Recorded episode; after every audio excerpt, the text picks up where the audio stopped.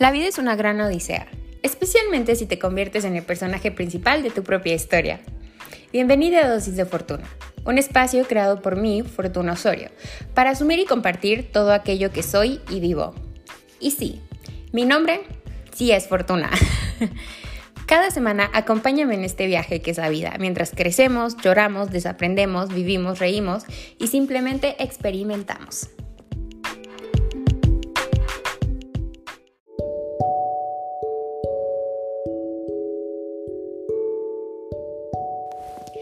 Hello. hello, hello, ¿cómo están? Bienvenidos a Dosis de Fortuna, este espacio de amor propio y autoaceptación radical donde nos convertimos en el personaje principal de nuestras propias odiseas. Bienvenidos a esta nueva serie, que ahorita, bueno, es una serie, sí, es una serie en realidad, dentro de Dosis de Fortuna, que le estoy haciendo por un propósito muy importante. Pero, ¿cómo están? ¿Cómo se sienten? Ayer, de hecho, hoy saqué episodio. Hoy sábado, 15 de agosto, 15 de agosto, 15 de mayo saqué episodio a la una de la mañana. Y voy a sacar otro episodio hoy. Porque es algo que quiero hacer. Les dije que iba a ser muy fiel a mis impulsos con el podcast. Lo estoy diciendo y también porque he traído una ansiedad que no miden. O sea, no sé, e, es ansiedad por mi trabajo, ansiedad por el tema del dinero, ansiedad porque apliqué para un puesto de ser profesora y tengo que planear una clase muestra y mi idea de cómo planearla me está costando mucho trabajo saber cómo armarla porque pues no es una simple exposición, pero también creo que le estoy, como es una clase muestra, le estoy dedicando demasiadamente a ver si mañana me ayuda un poquito más el cerebro. Pero quería venir a sentarme porque está sucediendo algo ahorita en mi vida. Me estoy convirtiendo en la persona que quiero ser. Parte de convertirme en la persona que quiero ser implica asumir todo aquello que soy, que quiero seguir siendo y que quiero dejar de ser.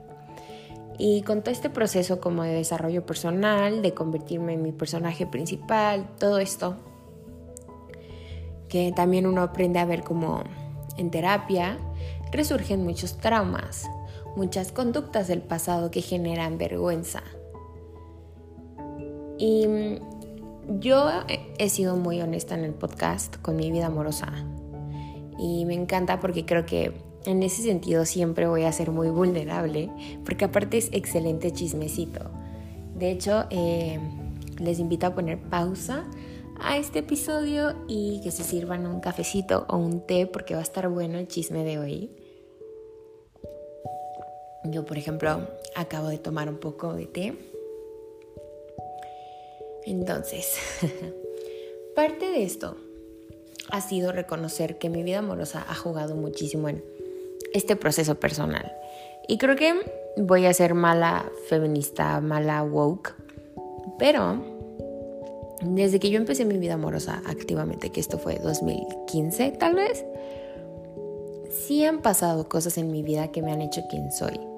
O sea, una de mis historias de young adult favoritas es a todos los chicos de los que me enamoré. Porque me encanta esta idea de que ya constantemente revive la nostalgia de sus examores, de sus crushes, ¿no? Y pues yo soy una chica que tiene muchos exligues fallidos, todos, y examores, y ex casi relaciones fallidas, todo, todo siempre ha sido fallido. Algunas las he terminado yo y otras se han terminado por sí solas.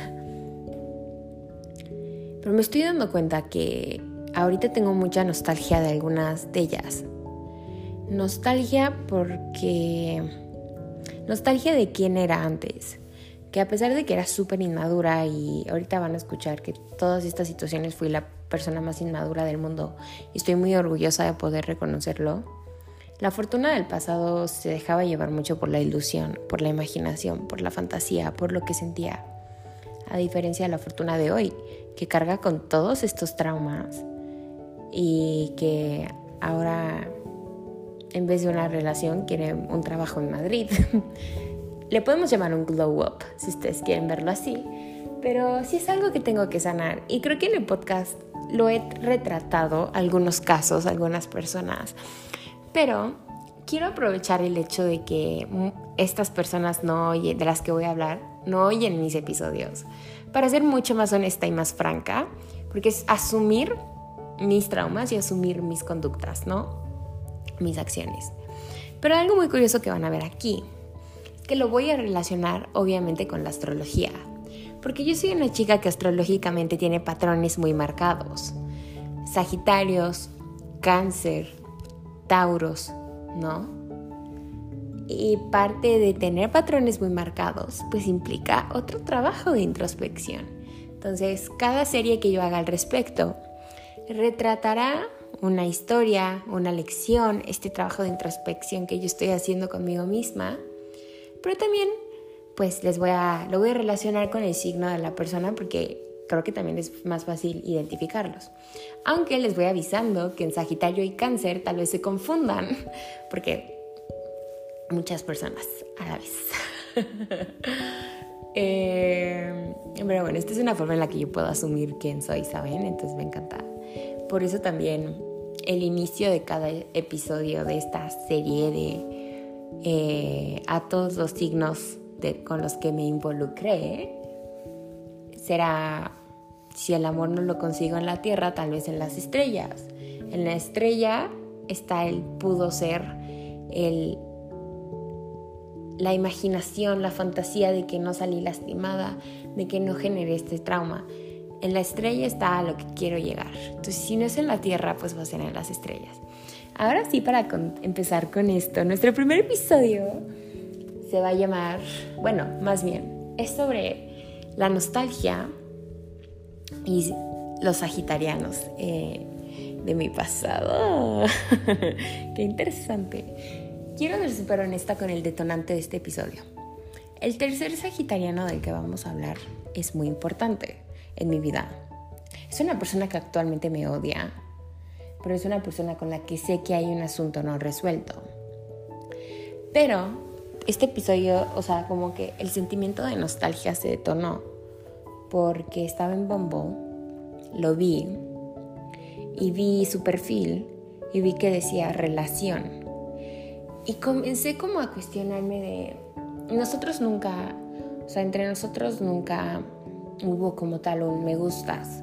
De hecho, fue como mi amigo más cercano todo el 2018 hasta que dejó de serlo principalmente por acciones mías, aunque él también, pero problemático el muchacho, ahorita les voy a contar más. Em, pero me, puse a pensar como, ¿qué pasó ahí?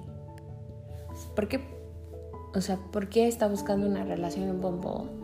Que pude haber hecho algo distinto para que funcionara conmigo, hubiéramos funcionado, la realidad es que no hubiéramos funcionado, hubiera sido un desmadre esa relación.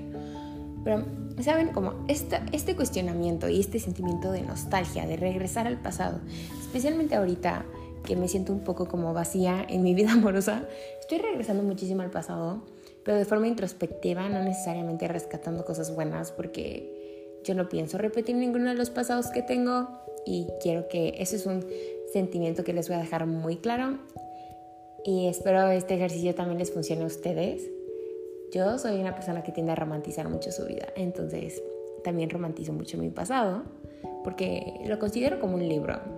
Algún día yo quiero escribir un libro sobre mi pasado amoroso. Estaría muy divertido. Pero ahora empecemos. Vamos a hablar de tres sagitarianos distintos. El primero siendo mi crush más intenso de la preparatoria en el 2015. No, más bien, me duró 2014-2016. Yo, a pesar de que soy una chava que parece ser muy segura de sí misma, porque soy muy unapologetic, porque soy muy en tu cara, porque soy muy fiel a lo que siento y a lo que soy. Soy una persona que pues se engancha muy rápido con los hombres por cuando recibe validación, cuando recibo male attention. Más bien, o lo hacía ya no tanto, ahorita sí odio bastante a los muchachos, ¿no? Em, y con nuestro Sagitariano número uno, así los voy a nombrar, Me acuerdo que estábamos simplemente platicando en el camión de regreso a nuestras casas porque vivíamos como por la zona. Él hizo un comentario y yo dije, me gusta. Y luego resulta que iba a mi club y me empezó a gustar más. Y yo de verdad me obsesioné con esta persona.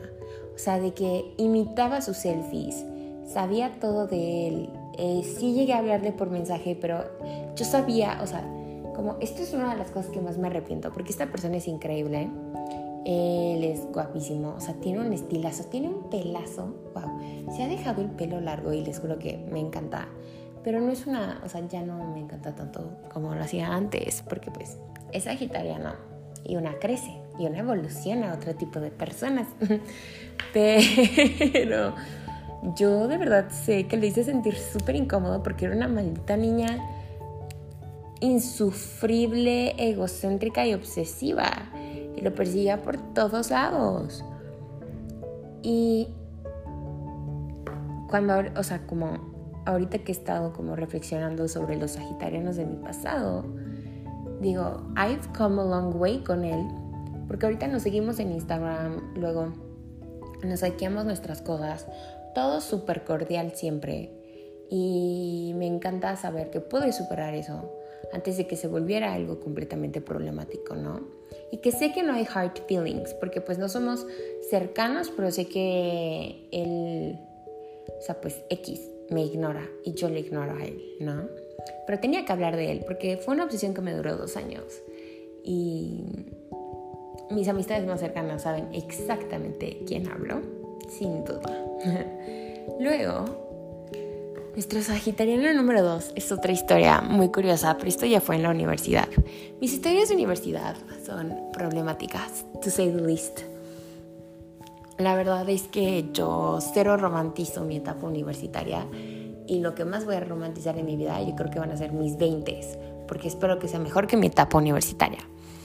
Este segundo Sagitario es una persona bien preciosa, tanto físicamente como, como, como su personalidad. Simplemente lo nuestro no funcionó porque palabras de él se convirtió muy rápido en una rutina. Y creo que esta persona es muy sagitariana, muy sagitariana. Siempre lo veo viajando, siempre lo veo súper activo, o sea, en su vida personal, pero siempre lejos, ¿no? De, de como nuestra zona. Y yo antes, esto pasó en el 2017, pues yo no dimensionaba lo que era esto de la rutina. ¿A qué se refería él con la rutina? Y luego ahora que tengo 23 años, digo, claro, es que qué hueva que algo se convierta rutinario tan rápido. Más ahora que tengo un entendimiento astrológico mayor y que mi Mercurio, mi forma de comunicarme también es sagitariana, por eso soy tan volátil y voy y vengo. Digo, es que no lo culpo, yo también me hubiera mandado a la chingada. Yo era muy high maintenance, ¿saben? Con él las cosas no terminaron mal, como con nuestro tercer sagitariano pero con él tampoco llegó a pasar mayores. Nunca tuvimos una date. Yo besé a otra persona cuando hablaba con él. Él luego se ponía muy celoso porque él me agarró en una etapa. O sea, todo el 2017 fue una muy mala etapa para mí. Y él me agarró en una pésima etapa que no funcionó para nada. Y pues fue muy mal timing y ahorita la verdad es que somos cordiales el uno con el otro. Yo creo que sí nos consideraría, yo sí lo considero mi amigo, eh, porque, porque es una persona súper, súper preciosa, de verdad es increíble. Pues con él también hice cosas muy, o sea, yo me acuerdo que él me gosteó un tiempo antes de que aclaráramos esto, ¿no? De que él ya no quería seguir hablando conmigo y así. Y también me obsesioné bastante porque yo con el ghosting tengo demasiada experiencia y siempre termino en obsesión. No me gusta que me dejen sin respuestas. Me acuerdo que yo tomé la decisión de aclarar las cosas con él, porque fui yo quien se agarró los huevos para aclarar la situación con él. Luego de que lo vi, vi una story que subió con una chava en el coche de él, o sea, a mí nunca hacíamos planes y ni siquiera me invitaba a nada y ni siquiera me decía yo paso por ti, nada, o sea, nada con una chava en el coche de ayer, una chava que a mí me cae muy mal, hasta la fecha me cae muy, muy mal. Y dije, no, ¿sabes qué? O sea, es hora de aclarar las cosas con este brother. Y ahí terminó todo. Luego, yo empecé a salir en julio, agosto, septiembre, octubre con un escorpiano, que luego vamos a hablar de este señor. Luego, luego, vamos a tocar este temita. Em, él viene en otra parte de esta serie de a todos los signos con los que me involucré. Em, y ahí nosotros retomamos contacto, pero porque me dijo, ¿a poco ya está saliendo con alguien? Y yo, sí. Y luego él se fue y luego pues nuestro sagitariano número dos se fue a Francia, lo vi en Francia, ahora vive creo que en Monterrey, eh, o sea, no sé, me encanta, me encanta ver como su vida de lejos, porque digo, no, es que eres muy sagitariano y me fascina ver como una persona es tan así y pues lo veo viviendo su vida, haciendo sus cosas. Pues ojalá sea feliz haciendo sus cosas y haciendo lo que hace ahorita. Pero a él también siempre le voy a tener como mucha nostalgia en el corazón porque simplemente siempre fue muy lindo y era muy padre, o sea, era un, es un tipazazazazo. Eh, y ahora sí, venga, entremos a lo juicy, a lo juicy porque mis otros dos sagitarianos, pues, problemas eran raros, pero aquí viene el bueno, aquí viene el bueno. Miren, la historia con nuestro sagitariano número 3, que fue el detonante de esta serie, el detonante de este primer episodio, comienza eh, esto comenzó a ver cómo les cuento esta historia ok esto fue el primer semestre de la universidad yo iba caminando y vi a un amigo que estaba recibiendo donaciones para el cáncer de mama pero quien nos recibió en el stand en la uni fue otro chavo este chavo tenía la voz más perfecta del mundo era súper guapo, era alto y dije, ¿quién eres? Porque te, te necesito. Y esto fue 2016, pero nunca nada en realidad. No, nunca tuve un contacto directo con él. Hasta que nos empezamos a seguir en Instagram a inicios del 2018. Comenzamos como a platicar de chiles, nos dimos cuenta que teníamos muchas amistades en común. Y Fuimos al cine a ver Avengers, luego todo mi 2018 se resume en salir con él mínimo una vez al mes. En todos los meses del 2018 salimos. Y siempre era un, es que no sé si decirle que sí me gusta, es que no sé si sí, es que, es que yo sé que no le gustó a él, es que la situación con, mi, con, este, con mí, no es mío, con el sagitariano número 3 siempre fue problemática. Yo lo acompañé cuando él se certificó en alemán, o sea... Y es algo a lo que tengo bastante nostalgia, porque yo actúo muy mal. Y aquí va, las formas en las que actué mal. Yo me acuerdo que a inicios del semestre yo le dije, oye, vamos por tacos el primer fin del semestre, no tengo planes. Me dijo, vale. Me mantuvo esperando toda la semana y luego dije, ¿sabes qué? Bye, yo no te voy a seguir esperando. Y fui a una fiesta Ah, no, y le dije, no, no, antes de que yo lo esperara, le dije, vamos por tacos y después vamos a una fiesta que tengo que se va a poner buena, que era la despedida de mis mejores amigas que se fueron a España. Y él va, me mantuvo toda la semana esperando. Y dije, ni modo, me voy a la despedida. A esta despedida, quiero, esto es importante, yo me llevé Red Bull y, y vodka. Eso fue lo que tomé, ¿no? Llego a la fiesta, entrada, todo padre, todo cool. Me reuní, o sea, le hablé, más bien, me reconcilié con mi mejor amigo de la vida, que ya lo conocen, que es Rubén. Y esa noche veo a una amiga que yo conocía de la prepa entrar con el Sagitariano número 3. Y dije, ¿qué está pasando aquí? O sea, o sea, ¿cómo? Y ahí, nenis, es donde me desconecté, me tomé todas las botellas de Red Bull que llevaba, la botella entera de Smirnoff que llevaba, besé a alguien en su cara, le dije que, o sea, lo traté horrible esa noche, porque lo único que hacía era ignorarlo. Él intentaba hablar conmigo varias veces y yo lo que hacía era ignorarlo.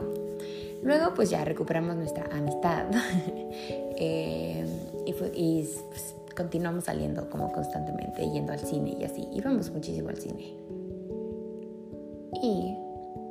Luego llega el 2019. Vino a mi cumpleaños. O sea, él siempre fue un, un chulazo. Es que está bien chulo.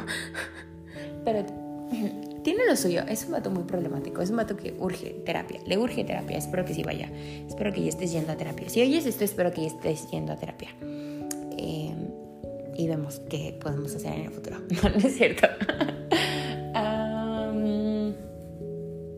entonces, es que estoy recordando. Mientras les cuento, recuerdo, ¿no?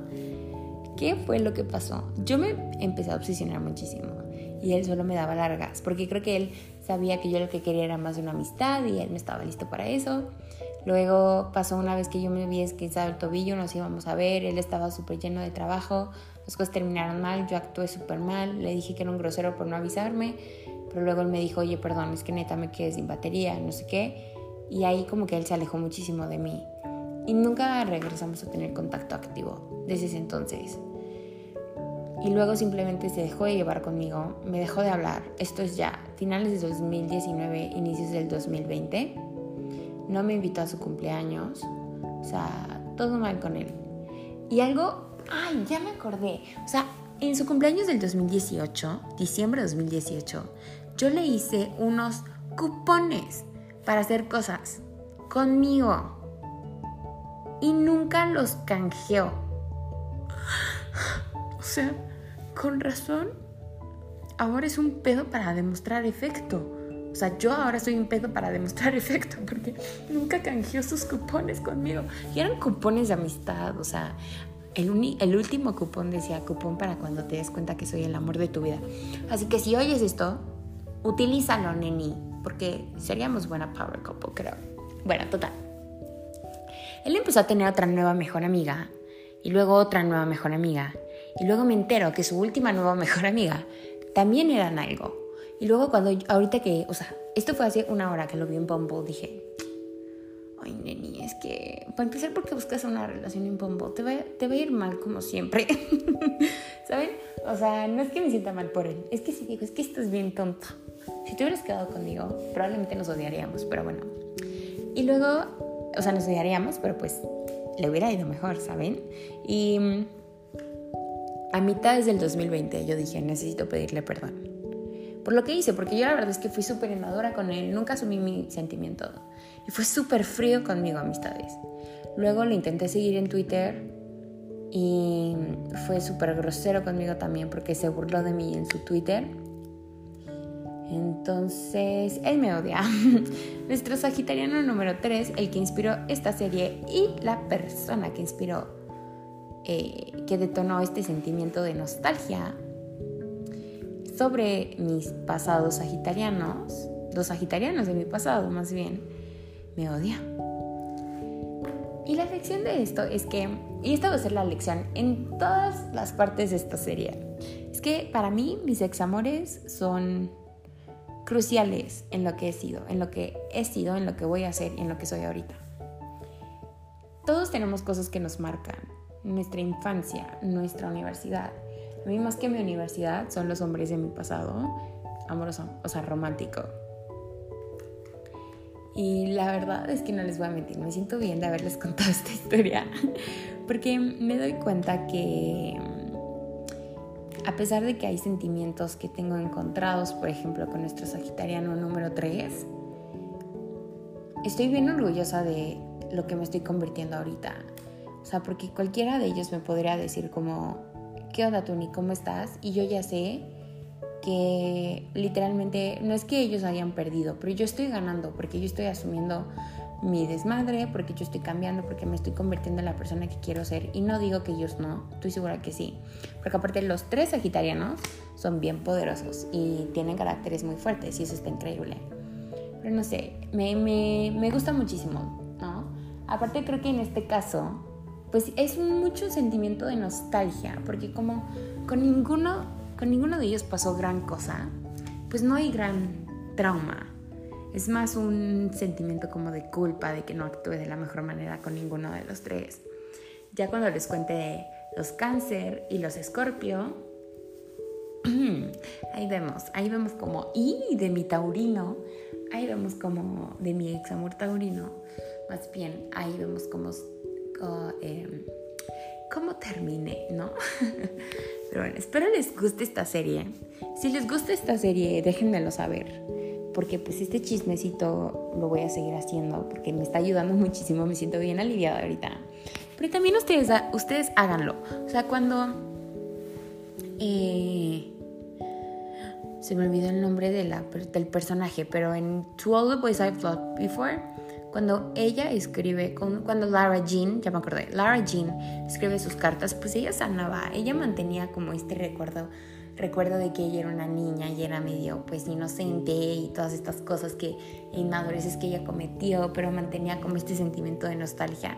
Eso también es muy bonito tenerlo. Especialmente si se encuentran en la situación en la que yo estoy, donde están súper incómodos con su etapa de crecimiento porque están creciendo mucho y no saben hacia dónde expandir sus raíces, ¿no? Pero bueno, ya saben que me pueden seguir en Instagram, en arroba dosis de fortuna pod. Es mi principal pues, medio de comunicación o en TikTok en arroba fortuna osorio. Que la fortuna siempre esté con ustedes y nos vemos pronto.